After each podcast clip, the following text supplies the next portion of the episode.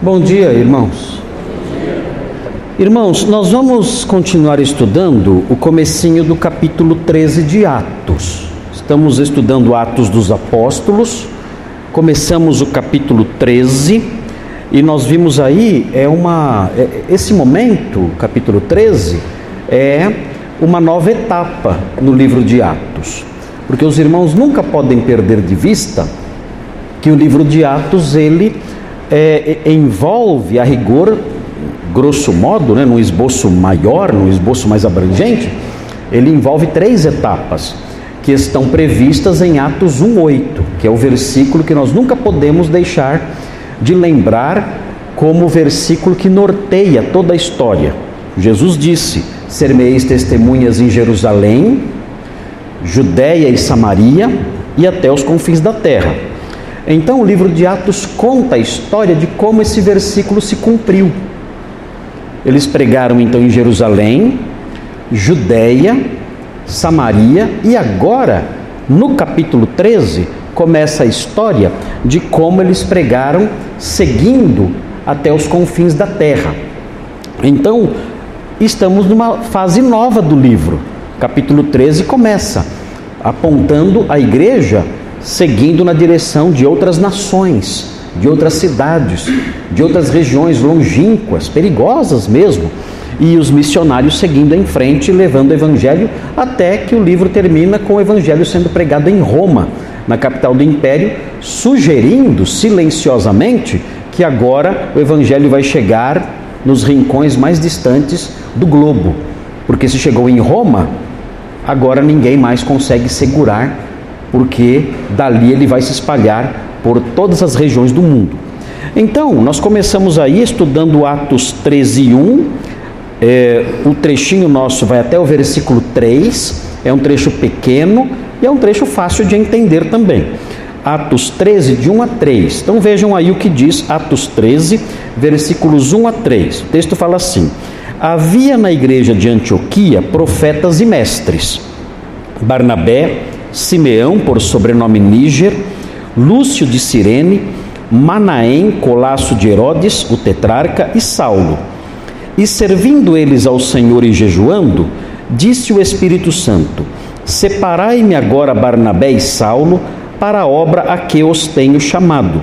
Então, jejuando e orando, e impondo sobre eles as mãos, os despediram. E aqui então termina o nosso trechinho mostrando como começou a primeira grande viagem missionária, a primeira viagem internacional, a primeira viagem missionária internacional. Então eles vão, agora a história vai seguir nesse trajeto aí. Nós vamos seguir o trajeto dos missionários, dos primeiros missionários internacionais. Paulo e Barnabé. E vamos conhecer então as suas aventuras aí pelo, pelo, pela região ah, do Império Romano, né, a parte de cima, a parte norte do Mediterrâneo, eles viajando por tudo ali, e vamos conhecer então o que aconteceu, ah, as, as ações do Espírito Santo ao longo dessa é, importante viagem. Nós dividimos o texto em três partes, eu acho que tem um esbocinho aí, não tem? Nós colocamos o esboço aí ah, e nós analisamos, estamos analisando então o nosso texto a partir do modo como a igreja, a igreja é vista no texto. Porque o que nós temos aqui é surpreendente. É a igreja de Antioquia. Nós esperávamos que a igreja de Jerusalém permanecesse no centro do livro, né? Afinal, é a igreja, né? É a igreja dos apóstolos. Ali, com a liderança de Pedro, o maior dos apóstolos, e todos ali e tudo mais. Ah, imaginávamos, olha, essa igreja de Jerusalém vai arrebentar, né? mas ela vai saindo de cena. Ela vai saindo devagarinho de cena. Ela quase não vai aparecer mais. Lá na frente ela vai aparecer. A igreja de Jerusalém vai aparecer, ainda uma igreja pujante, ainda uma igreja forte, mas ela ela vai ficando meio de lado.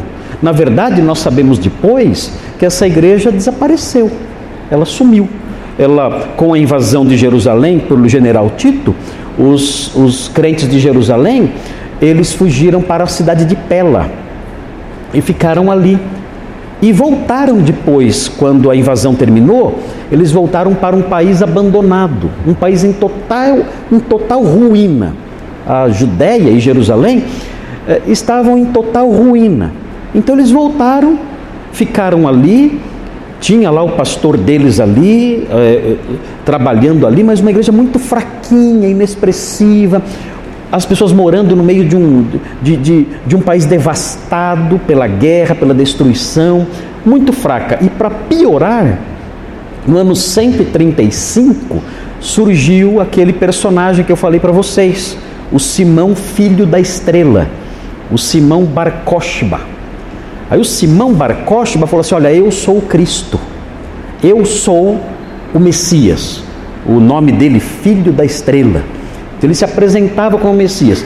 Então ele começou a perseguir os cristãos e torturava os cristãos e matava os cristãos lá já numa situação já de total eh, miséria.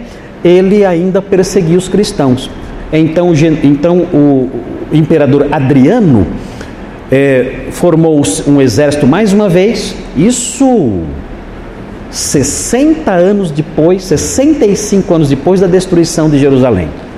O imperador Adriano invadiu Jerusalém de novo, invadiu a Judéia de novo, acabou com Simão Bar Kokhba, o matou lá no campo de batalha mesmo, nem o levou preso, mas matou lá no campo de batalha mesmo, acabou com a rebelião de Simão Bar Kokhba e disse: Olha, daqui para frente é proibido judeu pisar em Jerusalém. Judeus não pisam mais aqui. Ele mudou o nome de Jerusalém para, para, para o nome de Elia Capitolina, se tornou o nome, mudou o nome da Judéia, não chama mais Judéia, agora vai chamar Palestina, colocou o nome de Palestina, tirou qualquer vestígio de judaísmo e colocou estátuas de deuses pagãos em todo em toda a região e disse: "Isso aqui não deve nem lembrar qualquer presença judaica." e disse: O judeu que pisar aqui será morto. E proibiu a entrada dos judeus em Jerusalém. E aí então o povo judeu se espalhou pelo mundo e só voltou para a Palestina, é um novo nome, né? Palestina vem de filisteus. Daí que vem a palavra Palestina, vem da palavra Filístia. Disse aqui não é terra dos judeus, é terra dos filisteus, é a Palestina. Então, ah, eles só voltaram é, no século é, 20 é, voltaram novamente para a sua terra, porque foi formado o Estado de Israel, então os judeus começaram a voltar. Isso em 1948 só. Então, quanto tempo então? De 135 até 1948 dá quanto tempo? Façam as contas. É todo esse período aí que os judeus ficaram sem terra, que não podiam voltar para a terra deles. Muito triste isso, né? Muito bem. Então, nós temos aqui a igreja, a igreja de Antioquia aflorando.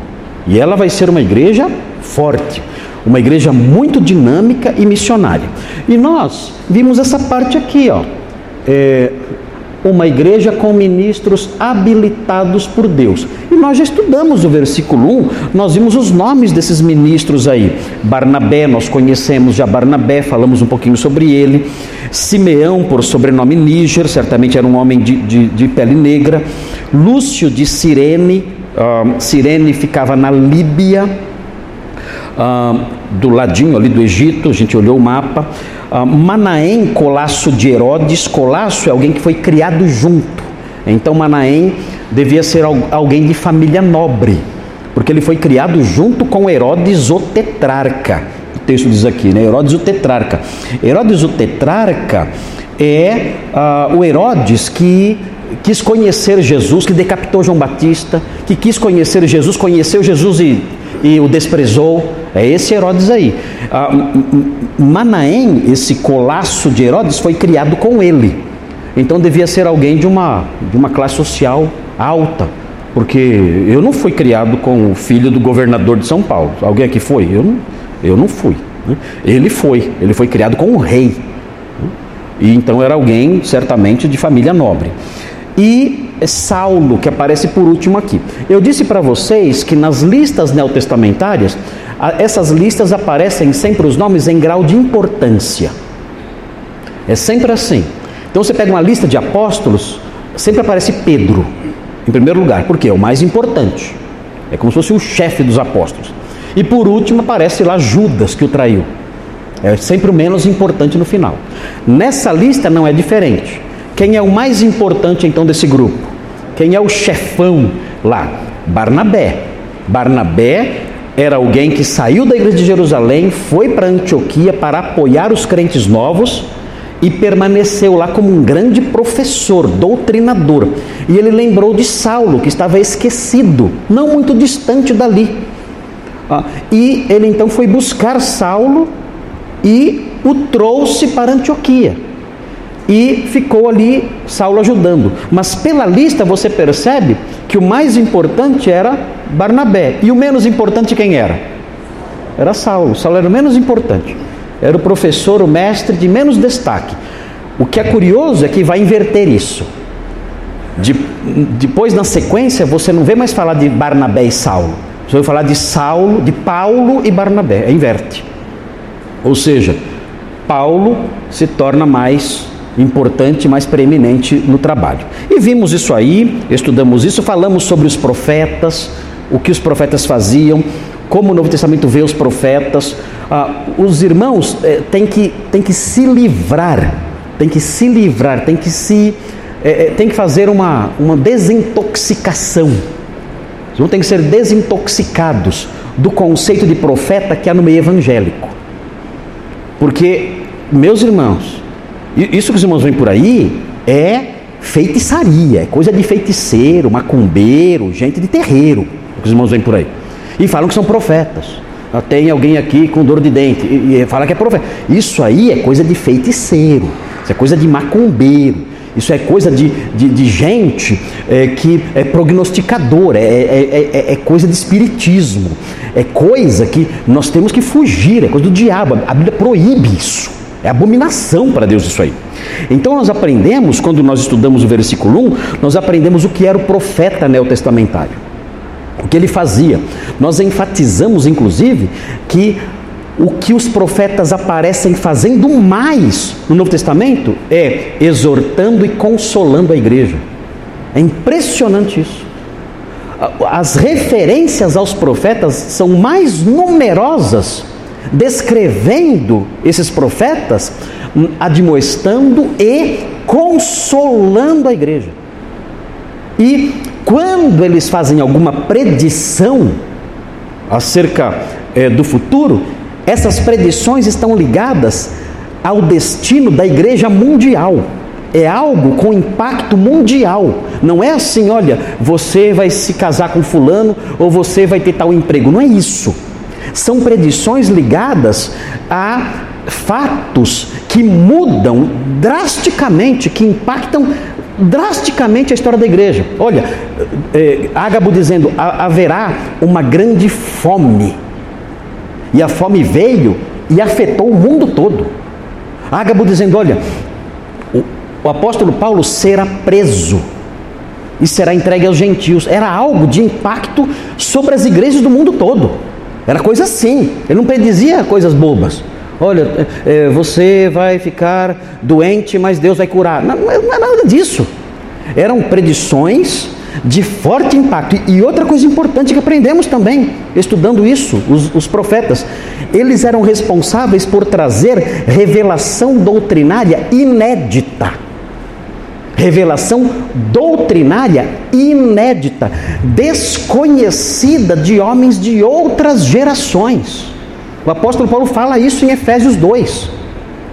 E algo importante, essas revelações doutrinárias novas, elas serviriam de base, de acordo com Efésios 2:20, elas serviriam de base doutrinária sobre as quais a igreja seria edificada ao longo das eras.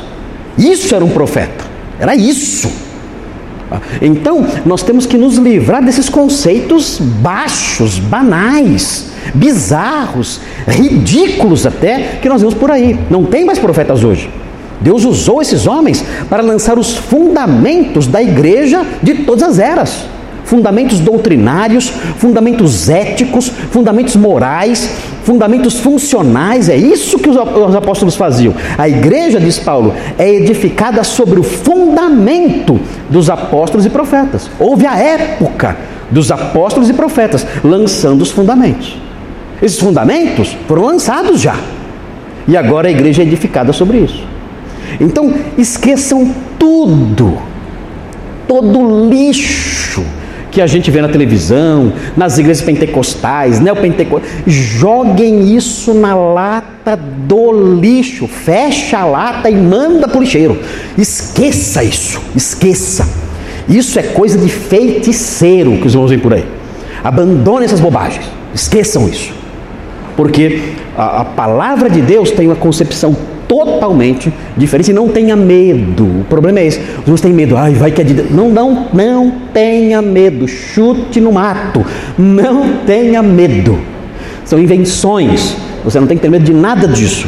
Nós temos que ter medo disso aqui, da Sagrada Escritura, da verdade. Temos que temer a verdade. Invenções, chute fora sem medo e sem dó. Chute fora sem medo e sem dó. Muito bem. Vamos seguir então em frente. Nós aprendemos o que são os mestres e tudo mais. Eu falei é, para os irmãos, tem esse meu livrinho aqui, pequeno manual. Quem tem em casa pode ver na página 89 sobre os profetas, página 89, você, todo, acho que todo mundo aqui tem. Quem não tem, se quiser, pode pegar depois com a Simone. Mas na página 89 desse livro, fala sobre os profetas, com os fundamentos que eu falei, as bases bíblicas eu falei, e sobre os mestres, que o texto no versículo 1 fala sobre profetas e mestres. Sobre os mestres, e, é, o, o livrinho trata na página 90. E aí você pode olhar com calma, ler os textos bíblicos com tranquilidade, sem é, correria. Eu estou correndo, correndo aqui, estou fazendo só uma revisão rápida, que temos que seguir em frente. Mas você pode ver nesse livrinho aqui com mais calma, páginas 89 e página 90, você vê, tá bom? Muito bem, então agora nós vamos para o ponto 2. Olha o ponto 2 do nosso esboço, olha lá. Uma igreja que o Espírito Santo orienta. Olha aqui. O Espírito Santo orienta a sua igreja. A Bíblia fala que o Espírito Santo é o Paracleto. O que significa Paracleto? Paracleto é a junção de duas palavras gregas. A preposição para, que significa ao lado de, é por isso que tem o paralelepípedo. Paralelo, ao lado, ok? Então, para significa ao lado de. E o verbo kalel, que é chamar. Então, paráclito é aquele que chama para o lado. Agora, quando você chama alguém para o lado, você chama alguém para o lado para quê? Se eu chego para o Antônio e falo, vem cá, e eu levo para lá, para o canto aqui. Hã? O papo é sério? É papo reto. É papo reto, que nem fala o pessoal aí do, do PT, né? Papo reto. Então, é ali, ó, olho no olho. Eu chamei para o lado? Chamei. Então a conversa vai ser séria. E o que eu vou fazer? Eu vou alertá-lo. Eu vou admoestá-lo, talvez. Se ele estiver triste, eu vou fazer o quê? Vou consolá-lo. Vai ser uma conversa particular dessa natureza. Eu vou talvez corrigi-lo, porque, ó, pastor Thomas, isso que você fez não foi certo. Ou então vou consolar o pastor Thomas, sei que você está triste, olha, eu quero dizer para você que é, isso aí é normal, mas vai passar. A palavra de Deus diz tal coisa, estou consolando. Isso é, isso é o paracaléu. Isso é a paraclesis, é o consolo. Esse é o trabalho do paracletos. Então o Espírito Santo é o paracleto. O que ele faz então? Aqui no caso, ele faz o que? Ele orienta. É o trabalho do paracleto. É um dos trabalhos do paracleto. Ele chama a igreja no canto e fala: Vem cá, igreja. Ó, tem que fazer assim, assim, assim. É como você faz com seu filho. Seu filho está lá, adolescente. Né? Ele acha que conhece os grandes segredos do universo e da vida.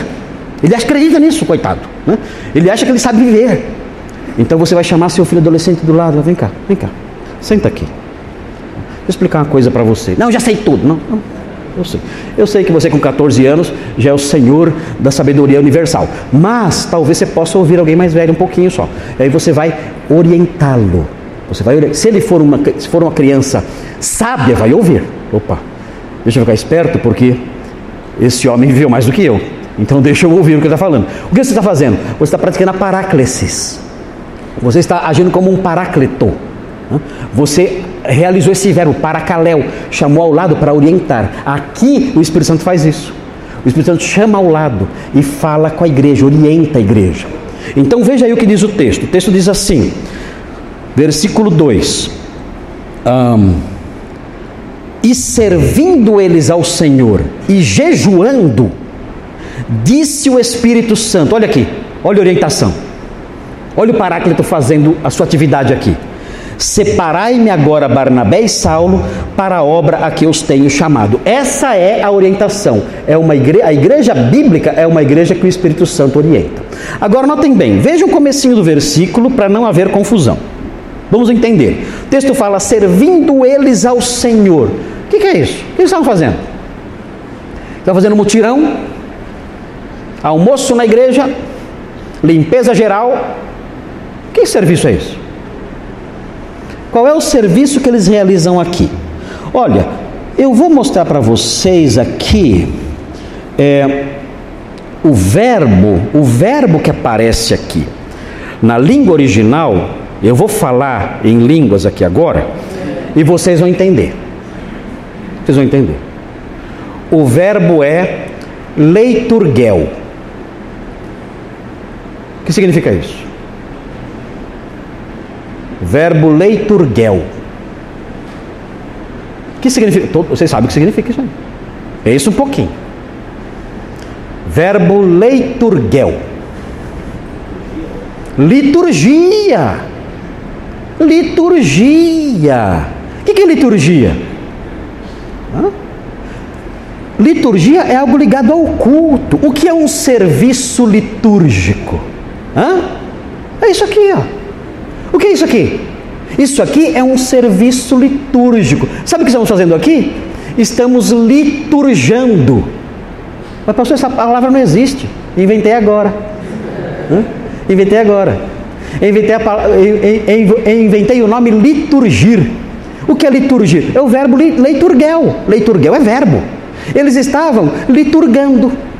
Ou seja, eles estavam prestando um serviço cultico. Isso é leiturgel.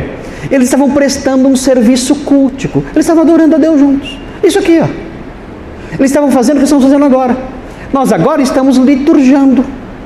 Nossa, que feio ficou, né? Eu liturjo, tu liturjas, ele liturja. Ficou feio, não ficou? Ficou, Rafael? Você acha? Ficou meio feio, né? Existe esse verbo, pastor Thomas? Deus me. Não? Lá em Grão Mogal ninguém nunca falou? Não? Ok, mas é o verbo, é o verbo grego. É que não tem o verbo em português. Então eu tive que inventar. Mas o que eles estavam fazendo? Eles estavam liturgiando, servindo ao Senhor culticamente. Então, olha que lindo isso. Olha só que interessante. Sabe o que você está fazendo agora, sentado aí? Ela não está fazendo nada à luz da Bíblia, você está fazendo algo. Aliás, você está fazendo algo muito importante. O que você está fazendo? Liturgiando. Eu estou liturgiando? Eu, eu não sabia, você está. Você está servindo culticamente ao Senhor. Você veio aqui, você sentou, você cantou, você orou, você leu a Bíblia, você ouve a palavra. Isso é liturgir. Você está servindo ao Senhor. Nossa, mas é fácil, né? É fácil e gostoso. É fácil, é gostoso e tem que ser um, um serviço de boa vontade. Ninguém pode estar aqui de má vontade. Né? Uh, né? Uh, acontece quando você manda a, a, menina lavar louça, né? Ela está lá trabalhando, ela está lá, mas e a vontade, né? Com raiva, com má vontade. Isso aí, os pais que mandam uma mocinha lavar louça, ou um menino lavar louça, é, e, e, e, ele age dessa forma, que, que tipo de reação isso gera nos pais? Vendo a criança lá, o adolescente lá, obedecendo de má vontade. Está servindo, mas de má vontade. Tudo bem, obedeceu, mas é legal? Não é legal, né? Os pais olham e falam, puxa vida, faz tudo de má vontade, raiva, bronca, um clima pesado, né? Que coisa triste. Como seria bom se fizesse isso contente, alegre, feliz por estar servindo. A mesma coisa aqui na igreja. Mesma coisa aqui. Pessoas de má vontade, cara feia, bravos, tem que estar aqui. Será que isso glorifica a Deus? Claro que não. O liturjar tem que ser alegre, espontâneo, feliz, dinâmico. Todo mundo feliz. Eu estou servindo ao meu Senhor. Eu estou liturjando. Estou cantando hinos, lendo a palavra, aprendendo a Bíblia, estou servindo ao meu. Eu sou um servo, sou um escravo. Que, que, que fardo doce, né? que fardo leve, que jugo suave eu estou servindo ao Senhor aqui com os meus irmãos. Isso é maravilhoso demais. E o que acontece então? No meio disso tudo, Deus fala, o Espírito Santo orienta. Quantas pessoas não são orientadas pelo Espírito Santo durante a liturgia? Fala para mim. Quanta gente não teve a vida salva porque o Espírito Santo falou durante a liturgia? Ele orientou, dirigiu, corrigiu, consolou, mudou a mentalidade durante o tempo de serviço ao Senhor. Isso é fantástico. E aqui temos a teologia disso. É interessante, enquanto eles liturgiam, o Espírito Santo fez o quê? Falou. Olha que lindo. Ah, você é crente em casa. Vai, tonto. Ah, é crente tem que ser crente. Eu sou a igreja. Vai, tontão. Vai inventando mentira que o diabo colocou na tua cabeça aí. Enche a tua. Embriague-se com esse monte de porcaria que jogaram na tua cabeça e seja feliz. Vai ver o que vai acontecer com a sua família com a sua vida. Vai lá ver. É, é, é assustador como as pessoas criam mentiras piedosas. Olha que mentira linda. Eu serei crente em casa. Quem nasce vai assistir televisão o dia inteiro. Eu vou ser crente em casa. Eu vou servir ao Senhor. Vai nada, pilantra. Vai nada, preguiçoso safado. Você é um desobediente. Você é um desobediente. Servir ao Senhor é isso aqui. Eles juntos ali, na igreja, adorando a Deus, cantando, lendo, orando estudando a palavra, o Espírito Santo então vendo a liturgia, ele vai e fala. Então isso compõe a nossa teologia. O Espírito Santo fala comigo sozinho? Fala. Claro que fala. Ah, veremos isso aqui. Há outros textos que explicam isso. Mas não só aí. O Espírito Santo fala também no, no coletivo. Ele atua no meio do povo de Deus durante a liturgia. Isso é muito importante. E quem não vem à igreja, perde. Perde. Quem não vem à igreja perde coisas que talvez nunca mais recupere. É assustador. Perde coisas que talvez nunca mais recupere. Nunca mais. Porque o Espírito Santo fala nesse contexto. Agora note bem, veja aí, continue. Então eles estavam liturgiando, ok? Então coloque lá no dicionário agora. Novo dicionário Aurélio, na letra L, inclua esse verbo: liturgir, ok? Servir ao Senhor cultualmente. E veja então, eles estavam então servindo ao Senhor e jejuando. Por quê? Estavam jejuando. É assim, olha, na Bíblia, o jejum acontece quando a pessoa ela está tomada por uma preocupação muito grande, ou por uma tristeza muito intensa. Quando a pessoa se vê diante de um grande desafio, muito intenso, ou uma tristeza muito profunda, o que ela faz? Ela se dedica só à oração, só. E isso significa que ela não vai sequer comer. Quais são os atos mais corriqueiros do dia a dia? Está na sua casa. Qual é o ato mais. Você está na sua casa ali, um sábado tranquilo, um feriado, ali e tal. Quais são os atos mais corriqueiros do seu dia ali? Hã? Você levanta cedo, né? põe sua bermuda, né? seu chinelo havaianas azul. Né? E aí? Você faz o quê? Eu sei o que você faz, Júlio. Geladeirinha, né? A porta da geladeira cansa, né? Comer, comer e beber são os atos mais corriqueiros do dia a dia. Tanto que o apóstolo Paulo, quando ele quis mostrar como é a vida cristã madura, ele fala: quer comais, quer bebais, fazei tudo para a glória de Deus. Por que ele usou esses dois verbos? Ele usou esses dois verbos, há um contexto todo ali na passagem ligado a, a alimentos, mas ele usou esses dois verbos também porque ele quis mostrar que até os atos mais simples e comuns do dia a dia, e mais normais do dia a dia, devem ser para a glória de Deus. Então, comer e beber são atos do nosso, da nossa, do cotidiano. Agora, quando a pessoa está tomada por uma preocupação muito grande, um desafio muito grande, e uma ou, ou uma tristeza intensa, ela então, na Bíblia, os homens piedosos faziam o quê? Eles falavam, olha, eu vou me dedicar só à oração. Eu não vou nem comer e talvez nem beber. Eu vou me abster de tudo só para orar.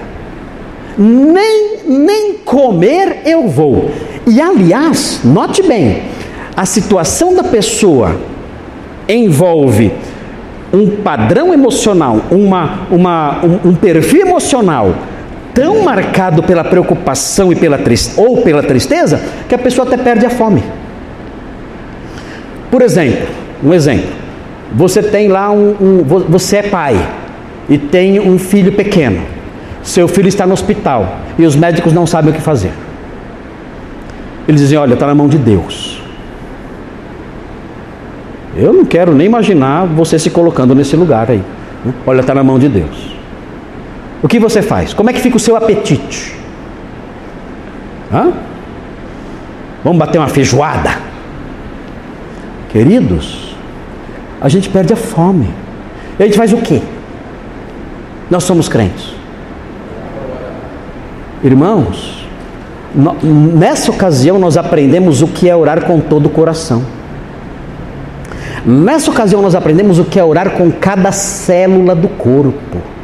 Nós aprendemos nessa ocasião o que é orar sem cessar porque nós não pensamos em mais nada. Ah, mas o aluguel vence amanhã, não quero saber. Senhor, ajuda meu filho, Senhor, socorro, socorro. Eu, você entra no seu quarto, você se ajoelha, você entra no seu carro dirigindo, você orando, orando, orando. Vamos comer, não. Eu, olha, eu, eu, eu quero. Senhor, socorro, socorro, de madrugada, você não dorme à noite acordado, clamando, implorando. Esse tipo de, de, de situação favorece até o jejum. Então, o jejum envolve isso, envolve uma prática da pessoa que está diante de um grande desafio, de uma grande preocupação ou de uma profunda tristeza. Então, ela se abstém de tudo e só ora, ela nem come. Então, agora pense no jejum dos evangélicos hoje em dia. Ei pessoal, vamos jejuar amanhã? Gente, é ridículo. É uma coisa, é, é, é mais é uma superstição. Se a gente parar de comer, acho que Deus vai ficar, ah, eu vou apertar o botãozinho de Deus e ele vai funcionar direitinho para me favorecer. É, é uma coisa que você fala, meu Deus, onde essa gente tira essas coisas? De onde eles tiram essas superstições, essas invenções? Quando, quando que o, o sofrimento autoimposto vai impressionar Deus? Nossa, ele está passando fome, deixa eu dar o que ele quer. Quando? E outra coisa, está jejuando, vai trabalhar. Vai ficar trabalhando o dia todo lá. Você não vai, você não vai almoçar? Não, estou jejuando. O, o quê? Você está trabalhando desde as seis da, desde manhã. Você está o dia inteiro aí na loja, no seu serviço, aí no seu escritório, trabalhando o dia inteiro. Está limpando a casa o dia inteiro. Que jejum é esse? Que raio de jejum é esse? Que só não come. Isso aí não é jejum. Isso aí, isso aí é apenas sofrimento autoimposto. Isso aí não vale nada. Não vale nada. O jejum verdadeiro é esse que falamos aqui. A pessoa para tudo. Porque ela está diante desse grande desafio. A igreja de, a igreja de Antioquia, certamente aqueles homens estavam pensando: Senhor, o que temos que fazer? Senhor, o que temos que fazer? A nossa igreja cresceu, é uma igreja forte, é uma igreja com grandes líderes.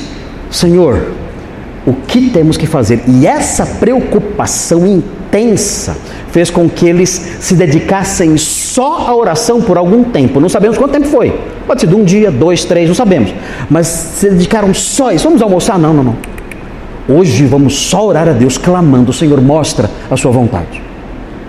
E eles ali juntos, servindo ao Senhor e jeju... quando fala jejuando, é porque estavam orando. O jejum é, é oração intensa. Jejum é oração em tempo integral. Isso é jejum. ficou legal essa definição. anota aí. jejum, jejum é oração em tempo integral. Pronto, defini jejum. A pessoa nem come. Jejum é oração em tempo integral. Então eles fizeram isso. Oração em tempo integral. Vamos lá comer um lanchinho? Não. Hoje eu só vou implorar a Deus a sua direção, o seu socorro, a sua, a sua, a sua direção. É só isso. Eu vou orar em tempo integral. É assim, é assim que se jejua. Eles fizeram isso. Então, o exemplo. Qual é o exemplo maior de jejum que você tem na Bíblia? Quem jejuou 40 dias? E o que ele fez durante esse tempo? Quantas pessoas ele curou? Quantas pessoas Jesus curou durante o jejum? Nenhuma. Nenhuma. Quantos sermões ele proferiu durante o jejum? Quantos? Nenhum. O que, que ele fez? Ele foi para onde? Deserto. Fazer o que lá? Orando sem comer. Oração em tempo integral por 40 dias. Aguenta essa ou não? Já pensou? O Abadio aguentaria isso? Hã? Difícil, hein? Eu não aguentaria. Márcio aguentaria isso? 40 dias só orando? Não, né? Ninguém. É difícil. Imaginem. Mas ele só fazia isso. Ele não estava curando pessoas. Se alguém fosse lá, ah, me cura. Ah, sinto muito. Pode voltar, mas estou aleijado. Volta rastejando. Porque agora eu não curo ninguém. Eu estou me dedicando exclusivamente, 100% do meu tempo, à oração. Por que, Jesus? Por quê? Por quê? Eu vou começar meu ministério. Ah, ah é, é por isso? É, exatamente. Eu vou começar no ministério e eu sei onde vai dar. Eu vou começar o ministério e eu sei para, que, para o que eu vim aqui. E isso é uma responsabilidade gigantesca. Então eu tenho que me dedicar só à oração antes de começar. Fez o jejum? Fez. Orou ali durante 40 dias. E aí voltou e começou a sua obra, o seu ministério, que redundou no seu sacrifício por nossas almas. Então, isso é o jejum de verdade. Outro exemplo importante, importante demais, eu já expliquei isso para vocês uma vez e estou explicando de novo. Isaías 58:3. Olha Deus dando bronca nos jejuadores. Deus dando bronca nos jejuadores. Eles estavam bravos, os jejuadores, porque eles jejuavam e Deus não respondia às orações. Ah, estamos jejuando e não acontece nada. Estamos jejuando e nada acontece. Onde já se viu? Que Deus é esse? Isaías 58, versículo 3. E eles reclamando, dizendo: olha aí a descrição de Isaías dos reclamadores. Olha o que eles diziam: Por que jejuamos nós e tu não atentas para isso? Ah, nós queremos te impressionar com o nosso jejum, o senhor nem liga. Por que o senhor nem liga quando nós jejuamos? Vem a resposta agora. Por que afligimos a nossa alma e tu não o levas em conta? E aí vem: Eis que no dia em que jejuais, cuidais dos vossos próprios interesses e exigis que se faça todo o vosso trabalho. Que raio de jejum é esse? Que no dia do seu jejum você trabalha, cuida dos seus interesses, vai ao banco, paga suas contas. Vai trabalhar, vai estudar, vai na faculdade, vai no colégio. Que raio de jejum é esse? É isso que você acha que é jejum? No dia que vocês estão jejuando, vocês cuidam dos seus próprios interesses. E vocês exigem que os seus servos façam todo o seu trabalho. Então vocês jejuam coisa nenhuma. Isso aí é mera, mera autoflagelação, só isso. E autoflagelação é coisa de pagão, não é coisa de cristão. autoflagelação é coisa de paganismo, não tem nada a ver com cristianismo. Então o que estavam fazendo os irmãos lá em Jerusalém, lá em Antioquia da Síria? Estavam fazendo? Eles estavam orando intensamente e estavam liturgiando. Estavam servindo ao Senhor e orando em tempo integral totalmente dedicados à oração. E aí, nesse momento, o que acontece? O texto diz que o Espírito Santo falou.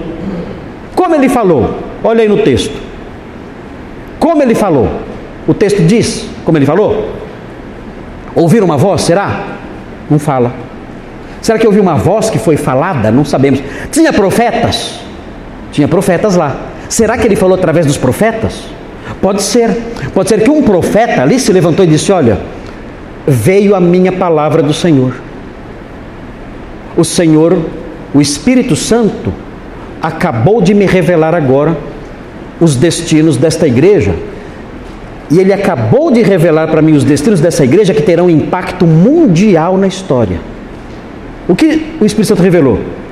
Separem-me, Barnabé e Saulo, para a obra que os tenho chamado. Pode ser que o Espírito Santo falou assim? Pode ser. Pode ser. Pode ser que eles ouviram uma voz? Pode ser. O texto fala? O texto não fala. O texto não diz como o Espírito Santo falou. Nós não sabemos. Eu acho, eu acho que como havia os profetas, eu acho que ele falou pelos profetas. Mas eu acho, não tenho certeza. Eu acho que foi assim, que havia lá vários profetas. E o Espírito Santo estava atuando naquela época por meio desses homens. E eles então, um deles ou vários se levantaram e disseram: Olha, o Espírito Santo falou.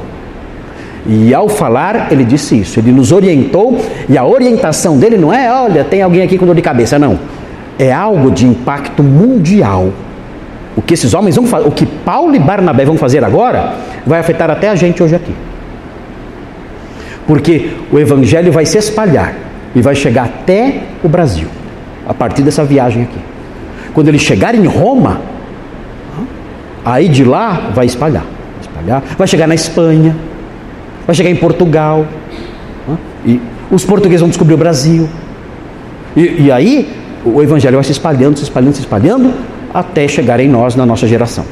Agora, notem bem, ah, algo importante aqui, muito importante, é a teologia desse pedacinho aqui. O que é teologia? É aquilo que aprendemos de Deus. É, são, a teologia é o conjunto de verdades sobre Deus. Aqui nós temos um ramo da teologia que se chama pneumatologia. O que é pneumatologia? Quem sabe? É aquilo que é o conjunto de verdades sobre o espírito, sobre o pneuma. Pneuma é espírito. Pneuma significa três coisas: espírito, vento e sopro. Então é por isso que você você tem no seu carro, você tem pneu. O que tem no pneu? Ar. Isso é um pneu. Tem ar lá dentro.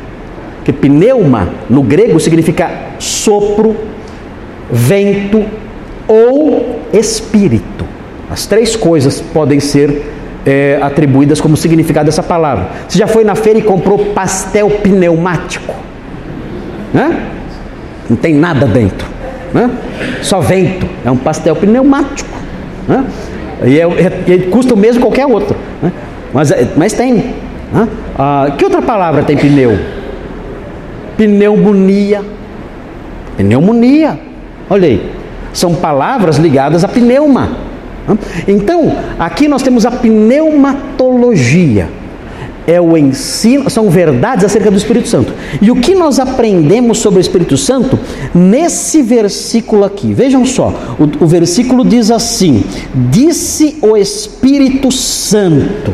O que eu aprendo sobre o Espírito Santo aqui? Ele fala.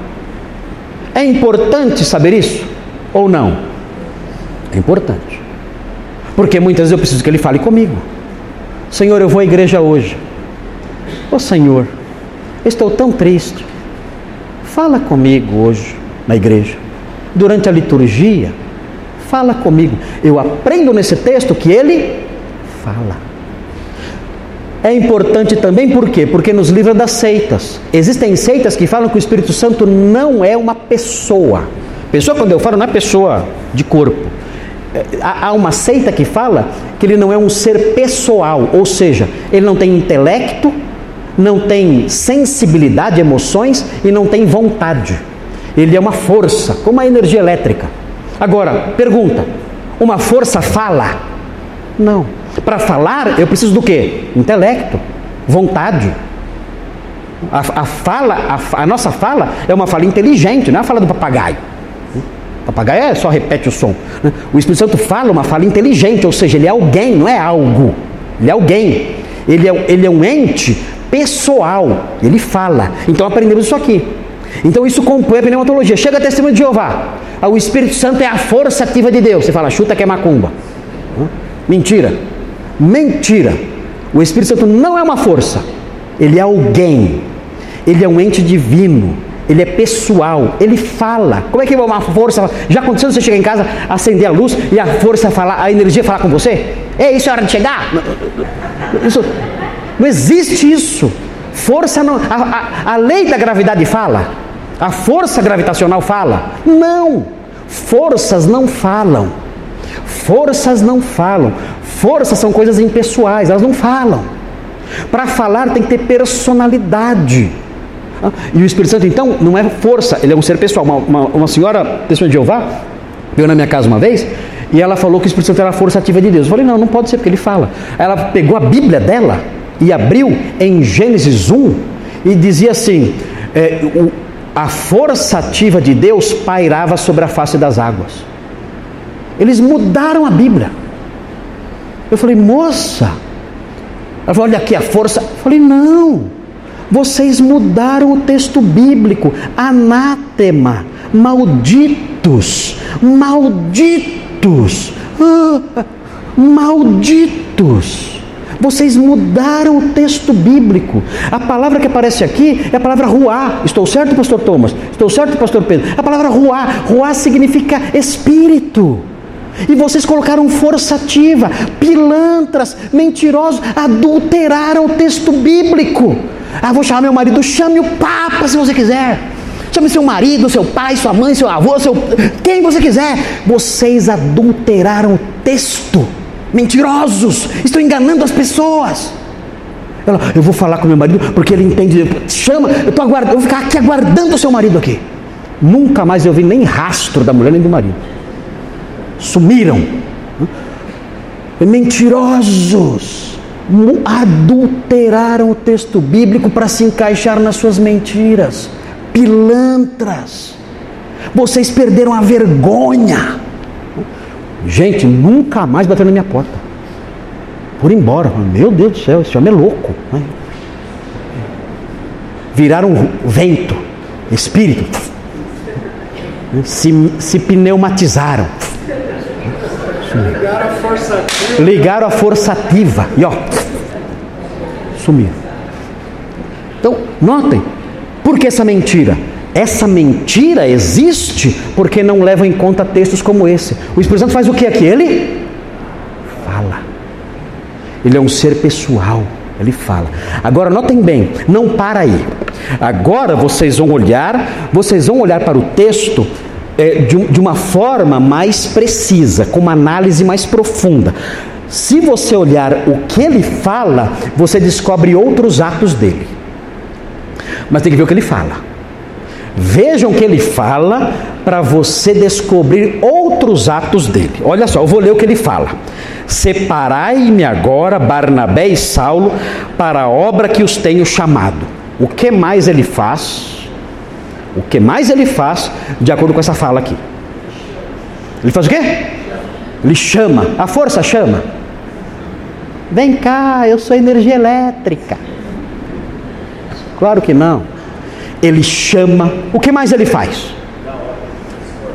Está no imperativo. Ele, ele manda. Olha, gente.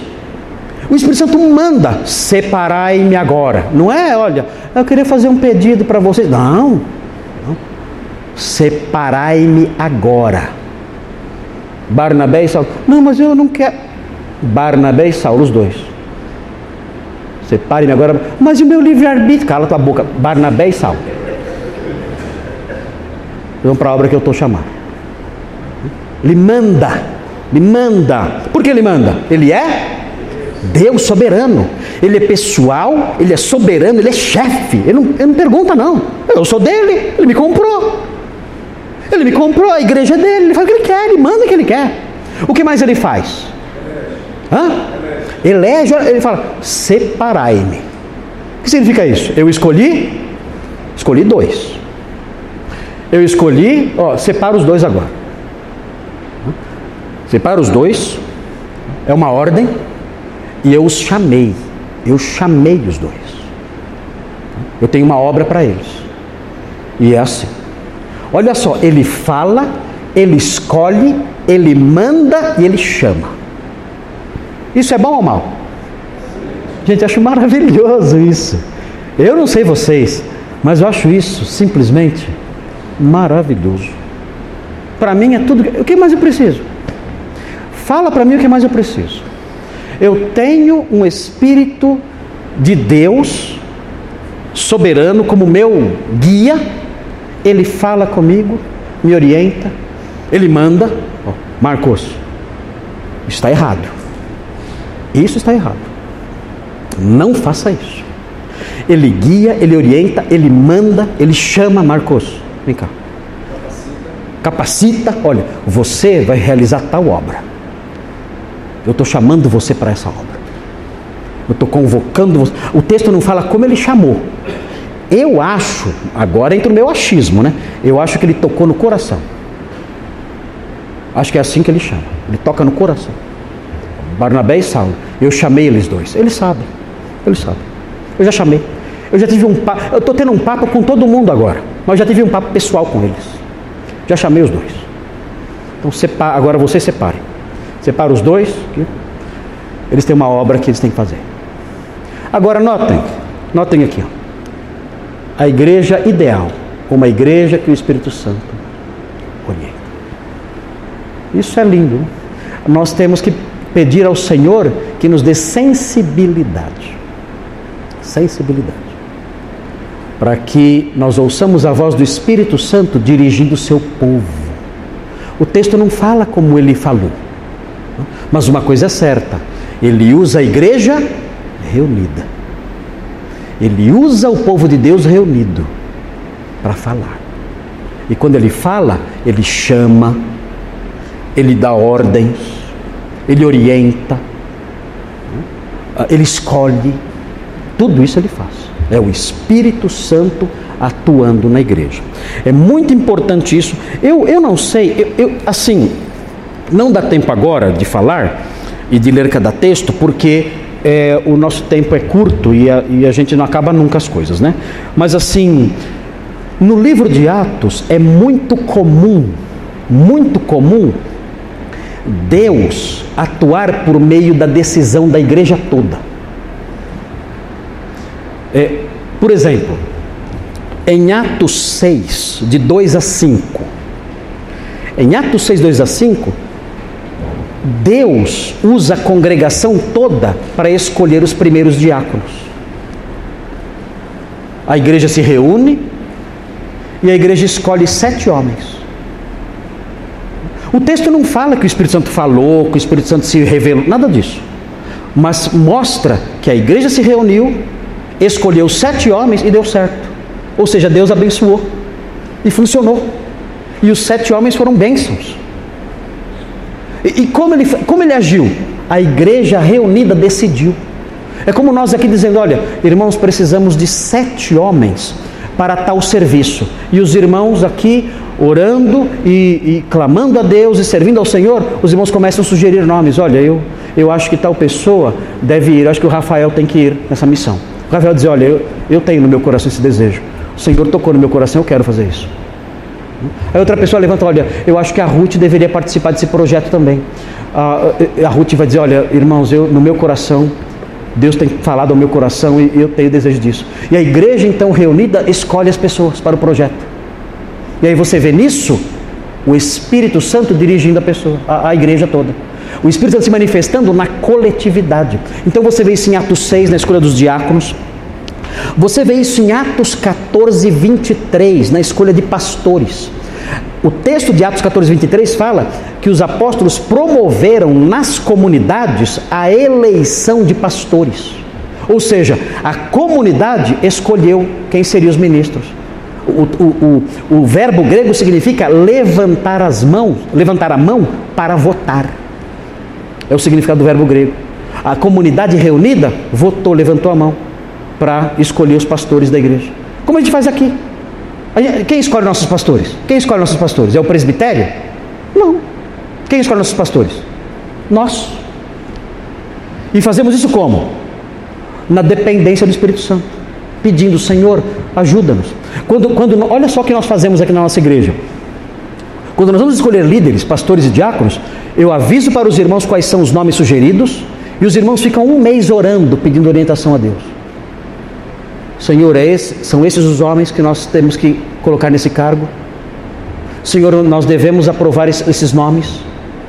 E nós oramos durante um mês. E aí então nós, nós decidimos por eleição se aqueles nomes serão ou não aprovados. Então nós entendemos o quê? Que o Espírito Santo está usando a igreja, coletividade, para realizar sua obra.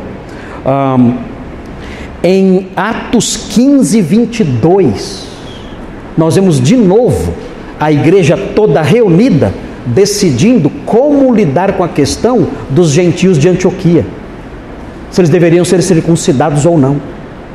E a igreja toda reunida ali toma uma decisão unida e é a decisão certa. O Espírito Santo orientou aquela igreja. Então é muito interessante isso. Você vê no livro de Atos o modo como Deus usa o grupo, a igreja reunida, nessas passagens todas. Então, nós temos no livro de Atos, de modo muito claro, inclusive nesse texto que estamos estudando agora, em Atos 13, a realidade de que Deus fala através do seu povo. É por isso, e agora vocês vão entender algumas coisas que vocês nunca entenderam, talvez. É por isso, é por isso, pessoal da CNM sabe. Pessoal da CNM sabe porque eu sempre repito isso. É por isso que para ser membro da igreja, nós avaliamos muito bem. Por quê? Porque essa pessoa vai participar das decisões. E se ela não for crente? Que tipo de decisão a igreja vai tomar? Percebe a seriedade disso? Nossa, pastor, para entrar na igreja tem que passar, ó, vou falar para você, hein? É, bem, por quê? Porque é muito sério ser membro da igreja. Não é só colocar o nome numa lista, não é isso. Aquela pessoa aquela pessoa vai participar de decisões vitais que podem mudar os rumos da igreja e a vida de sabe-se lá quantas pessoas ao longo da história. É muito sério isso, muito sério. Então, um membro de uma igreja ele tem que ter ciência disso. Meu Deus. Eu tenho que estar em comunhão com Deus, eu tenho que ser um crente eh, ali com a mente esclarecida pelo Espírito Santo para que nas minhas decisões, ali na igreja, os meus votos ali na igreja sejam votos que reflitam o que o Espírito Santo realmente quer. Deus me livre de ser uma pedra de tropeço. Então é por isso que é tão sério ser membro da igreja. Imagine, aquelas pessoas, as pessoas que são membros, eles votam e decidem se escolherem errado, sem discernimento espiritual, e escolhem um pastor incrédulo, meu Deus, já imaginaram? Se escolherem um pastor incrédulo para ser pastor da igreja, quem vai virar? É colocar a raposa dentro do galinheiro, para ser líder do galinheiro. A destruição total da igreja. Então, por isso, a seriedade com o rebanho. Para ser membro da igreja, nós temos que saber que a pessoa realmente é crente e tem um bom testemunho, porque ela vai votar ela vai decidir. E isso é fatal para a nossa sobrevivência e para o avanço do reino. É muito sério isso. Não podemos baixar a guarda. Bem, é, meu Deus. Ai, Senhor, é muito pouco tempo, né? Vocês estão cansados? Estão sim, falar a verdade. Vocês estão. Bom, olha, eu vou falar, eu vou fazer assim então. Eu vou mencionar aqui os textos que nós vamos ver na semana que vem. Tá? Semana que vem tem EBD? Ah, não, é, é janeiro, tá? Então em janeiro nós vamos ver. Olha só, olha só. Eu coloquei aqui alguns textos que mostram o Espírito Santo falando também ao indivíduo, em casa, sozinho. Tá? Porque o Espírito Santo ele fala com a igreja toda e ele fala com a pessoa em particular. Então eu vou falar quais são os textos e na próxima aula nós vamos olhar esses textos rapidinho e vamos terminar ali o versículo 3. Tá bom? Na próxima aula. Então, os textos sobre o Espírito Santo falando ao indivíduo, a pessoa, no seu, no seu quarto, ali na, sua, na solidão do seu, da sua devocional. Tá? Os textos são os seguintes: Romanos 8, 14, 16 e 26. Ok? Romanos 8, 14, 16 e 26. Tem um outro texto que mostra o Espírito Santo falando a igreja toda. Mais um texto. É Apocalipse 2, 7. É um dos de Apocalipse. Há outros de Apocalipse, mas é um exemplo que se repete em Apocalipse, Apocalipse 2:7. É o Espírito Santo ensinando os crentes em particular e também mais um texto sobre a direção do Espírito sobre a igreja toda. Bom? Então é muito sério. Gente, participar de uma igreja não é estar numa comunidade sentado ouvindo palestras, não é. Participar de uma igreja é ser alguém que está inserido dentro de um contexto vivo de atuação do Espírito Santo. Liturgir, liturgir, fazer isso, cooperar com isso, é criar um ambiente que o Espírito Santo comumente usa para transformar vidas, para orientar o seu povo, para dirigir a sua obra. É muito importante participar de uma igreja, é muito importante cultuar a Deus. Não são apenas hábitos religiosos, são atos atos doutrinários que emanam da sã doutrina e que têm um impacto sobre nós, sobre a igreja e sobre o universo espiritual que nós não podemos imaginar. É muito importante você sair da sua casa e vir cultuar a Deus aqui. Muito importante.